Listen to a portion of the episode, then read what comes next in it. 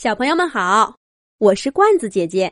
第一届草原杯足球比赛圆满结束了，由小鹿球球和刺猬小斯小小斯组成的鹿思思球队获得了比赛的冠军。大草原上所有的动物居民都欢呼着向他们祝贺。比赛结束以后。总裁判大象伯伯把参加比赛的球队都请到了球场的中央。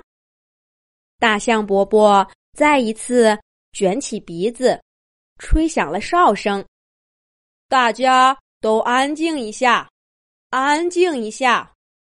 感谢大家对第一届草原杯足球比赛的支持。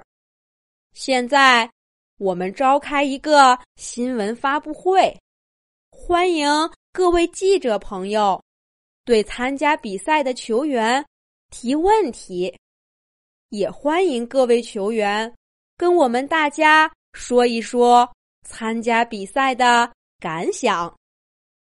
台下的鹦鹉记者团已经等得不耐烦了，听到大象伯伯说可以问问题了。金刚鹦鹉先对着露丝丝球队伸出了话筒。我们都知道，在比赛之前，大家都不看好你们露丝丝球队。你们最后取得了比赛的胜利，可真是出乎意料呀！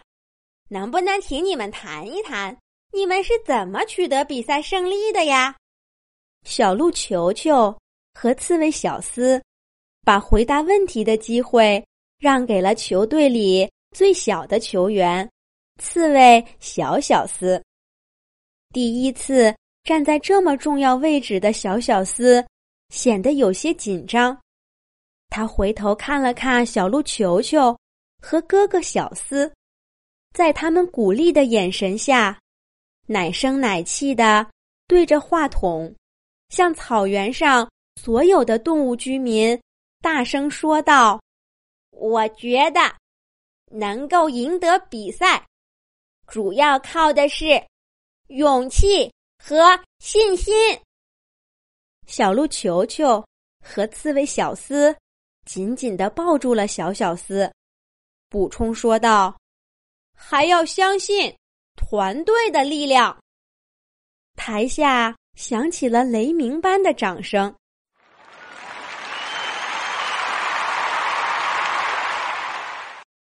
脑袋上戴着一顶凤冠的凤头鹦鹉，把话筒递给了亚军斑马队。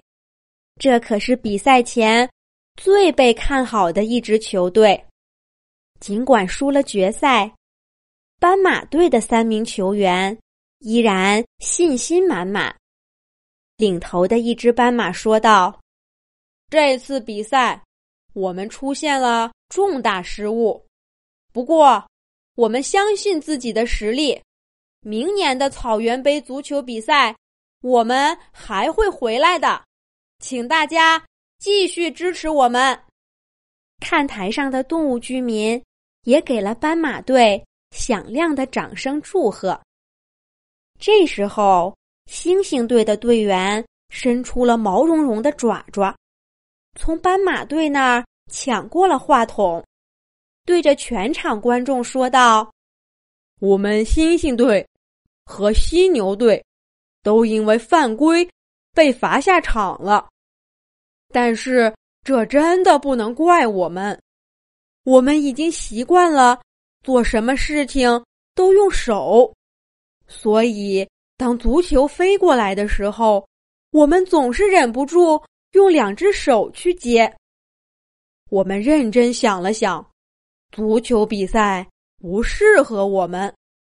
我们星星提议，明年在大草原上举办草原杯篮球比赛，我们一定是冠军。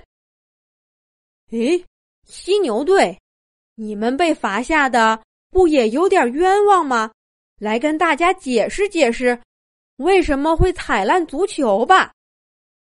犀牛队的三名队员眯起眼睛，找了半天，也没看见话筒在哪儿。最后，还是星星队把话筒递到了他们面前。犀牛队的队员首先向观众朋友和草原足球比赛的组委会道了歉。真对不起，我们踩烂了三个足球，在这里给大家道歉了。可是，我们真的不是故意的。大家都看到了，我们犀牛的眼神儿不好，刚才连话筒都没找到。在足球场上，足球飞得那么快，我们根本就看不到。跟星星队一样，足球比赛不适合我们。犀牛队的声音听起来有点失落。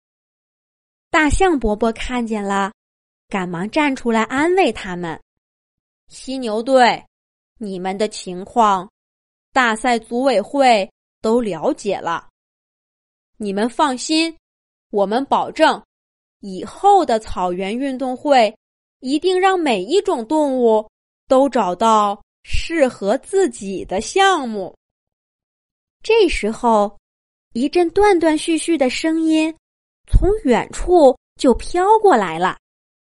那我们呢？那我们呢？短跑比赛什么时候开始呀？大家都没看见猎豹队是什么时候跑到球场中央的。金刚鹦鹉记者一看到猎豹过来了，赶忙递上了话筒：“猎豹队，大家都看见了。”比赛的时候，你们比球跑得还快呢。在短跑比赛上，你们一定是冠军呀！猎豹三兄弟听了金刚鹦鹉的话，骄傲的挺起了胸脯，摇晃着小脑袋，对着话筒说道：“那还用说？如果草原上举办短跑比赛，我们三兄弟一定能。”包揽金银铜牌。接下来，参加比赛的各个球队都上前跟大家分享了自己参赛的感想。可是，兔子队却始终都没有出现。他们去哪儿了呢？大象伯伯在球场的角落看到了正在卖力啃草皮的三只兔子。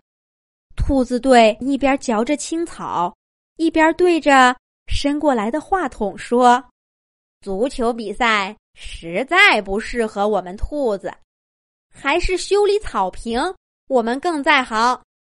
请大赛组委会和各位动物居民放心，今后草坪的维护就交给我们，我们保证明年比赛的时候有更好的场地。”大象伯伯说：“感谢兔子队对场地维护工作做出的贡献，也感谢各位参赛球队和观众朋友们对草原足球运动的支持。